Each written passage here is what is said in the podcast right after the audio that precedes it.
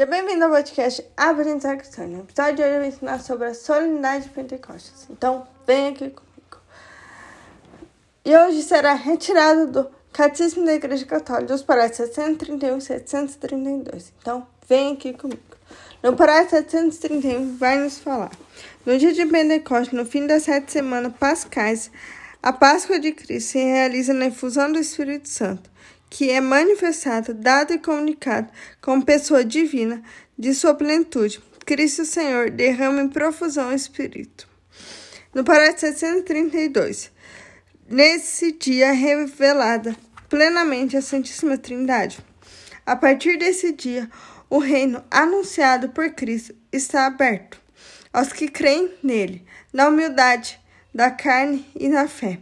Eles participam já da comunhão da Santíssima Trindade por sua vinda, e ela não cessa.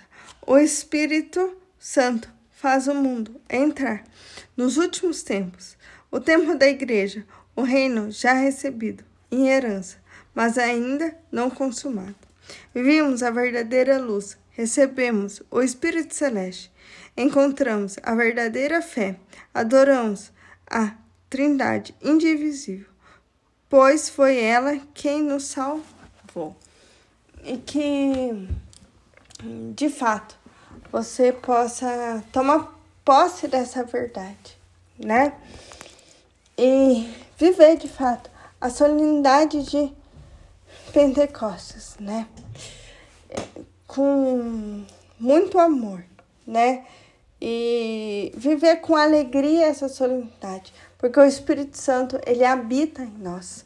E saber que ele está no meio de nós e que essa solenidade é inteiramente dele, a efusão dele sobre nós, né? E é essa mensagem que eu quis deixar para você hoje.